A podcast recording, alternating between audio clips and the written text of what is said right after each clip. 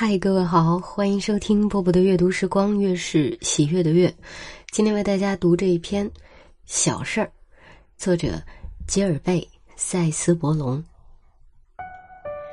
在巴黎法兰西学士院的一个院子里，正对着窗户，从葡萄藤中间露出一段管子，正好有一握粗，谁也不知道管子通到哪儿，用来干什么。所以也没人去注意它。可是，每年有一只小鸟来这儿窝，它待在里面刚刚合适，就像一粒子弹装在枪膛里似的。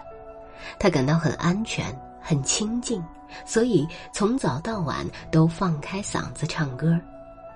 附近一间办公室里有个年老的办事员，总开着窗户。每天上午，他第一件事儿。就是开窗，而下班前，他最后一句话就是对着鸟儿说声再见。可是，有一天，工人来修理滑落墙上的檐沟。您爬上去以后，把那段管子给拔下来，它什么用也没有。于是，鸟儿飞到别的地方藏身去了。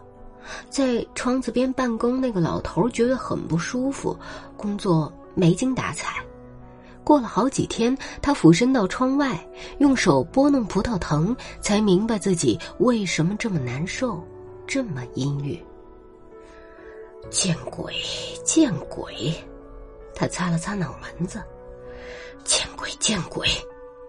他在这里工作四十年了，四十个春秋，一切都按部就班，有条不紊。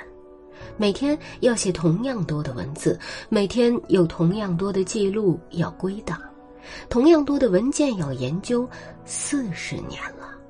而今天，他摘下眼镜、小圆帽和套袖，没有对他的同事们解释，他怕一提起来就发火，径自下了楼，打算去管理诉苦。可是。走到半路，他觉得自己心中的委屈似乎有些孩子气，而且这么做也绝不会使他再听到小鸟的歌声。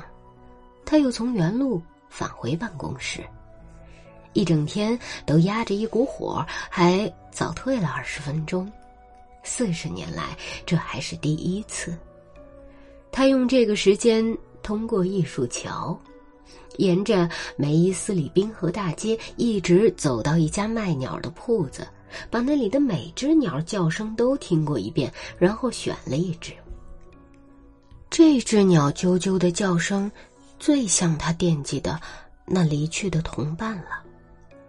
他把鸟装在一个柳条笼子里，发黄干瘦的手指头从柳条缝隙伸进去，噜噜。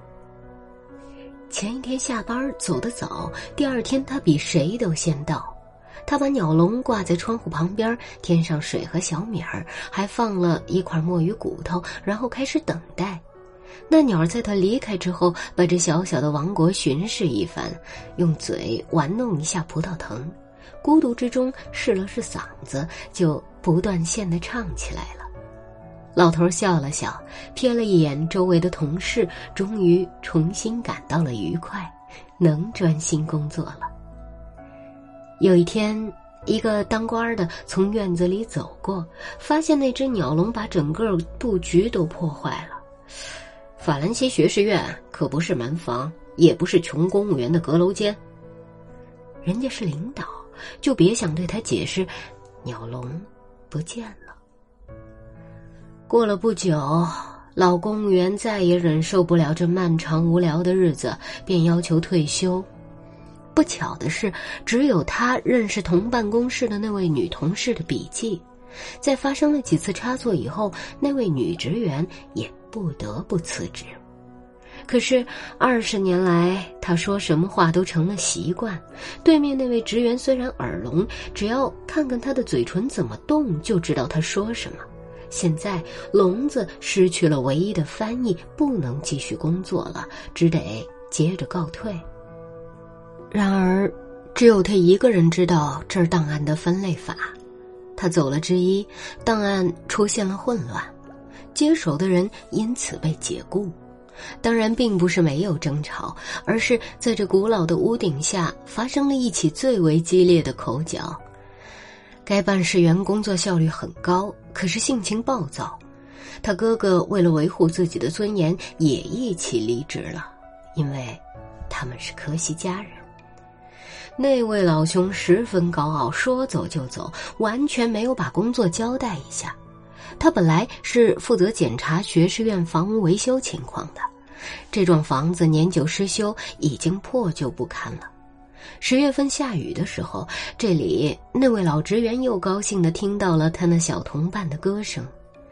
房顶的檐沟坏了，雨水从天花板渗了进来，地板塌了，墙壁裂了缝。从外表看，并没有什么变化。要不是有一个人得病死了，一切都还看不出来。房屋碰坏的情况被发现时，已经来不及弥补。于是，人们扛来一个大型脚手架，靠在不太结实的墙上，把快塌的墙都推倒了。经过几个世纪的冷遇。官方的建筑师忽然发现楼里有许多阁楼间、储藏室和密室，按他们的说法，有许多浪费了的地方。文化部认为自己的房子太挤，扬言要把这座大楼拨归他们使用。法兰西学士院当然不答应，一大群法学家和典籍学家纷纷研究大楼的所有权，撰写回忆录。另一方面，人们又画了许多平面图。就这一争执，交换了各种颜色封面的公文。也就在这个时候，维修工作中断，连脚手架也开始摇晃起来。官司一直打到内阁，内阁声称若干年之后才宣判。有时候店里有几块隔板掉了下来，几段不结实的墙坍塌；也有时候。一位很老的老先生，看门的仿佛还能认出他，走进院子里，一面摇着头，一面长时间的查看这座破败的大楼。还有时候，一只非常小的鸟儿唱着歌从这堆废墟上飞过。你看，一件小事儿引起的。